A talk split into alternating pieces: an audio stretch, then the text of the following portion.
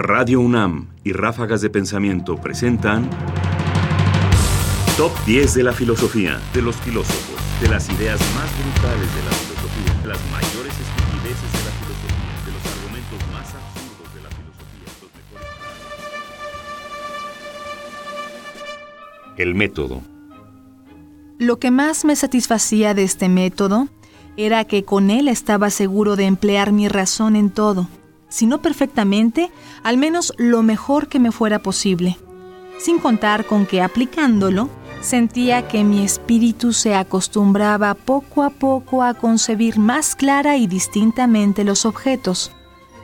Por no haber circunscrito este método a ninguna materia particular, me prometí aplicarlo a las dificultades de las demás ciencias con tanta utilidad como lo había hecho a las del álgebra. No por eso me atrevía a examinar todas las que se presentasen, pues esto habría sido contrario al orden que el método prescribe. Pero al advertir que todos los principios de las ciencias debían tomarse de la filosofía, donde aún no hallaba ninguno cierto, pensé que era necesario, ante todo, tratar de establecerlos en ella.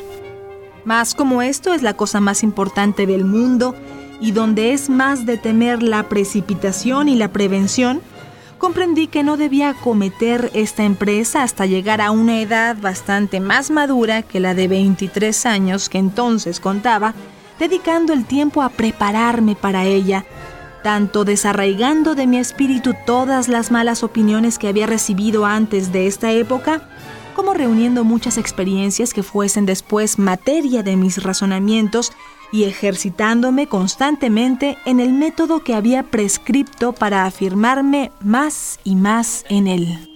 No jodas. ¿Qué pasa? ¿Nos ha explicado Rafi lo que soy? Un saco de mierda.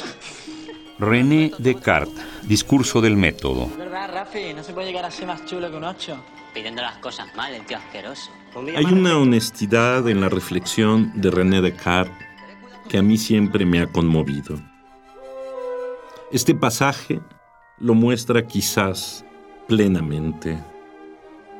Hay un cierto sentido de confesión, es decir, no solo explica las razones que los llevaron a buscar un método, a guiarse por él, a mantenerse en él y a tratar de encontrar justo a partir de ese método una explicación del mundo, sino que justamente en esa noción de confesión está también la idea de cuándo lo podría hacer, a qué edad podría llegar, cómo tuvo que esperar para poder cumplir con aquello que se había propuesto. Es decir, cómo finalmente parte de la reflexión metódica está la organización de la propia vida y la expresión de ese método en la forma de razonar y en la forma de programar el razonamiento. Es interesante que no es, por supuesto, en Descartes un momento de inspiración que le revela todo.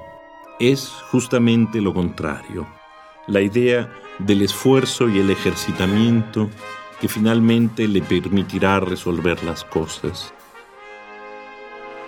El punto de la filosofía moderna es esta imbricación de la subjetividad con la definición del modo de reflexión.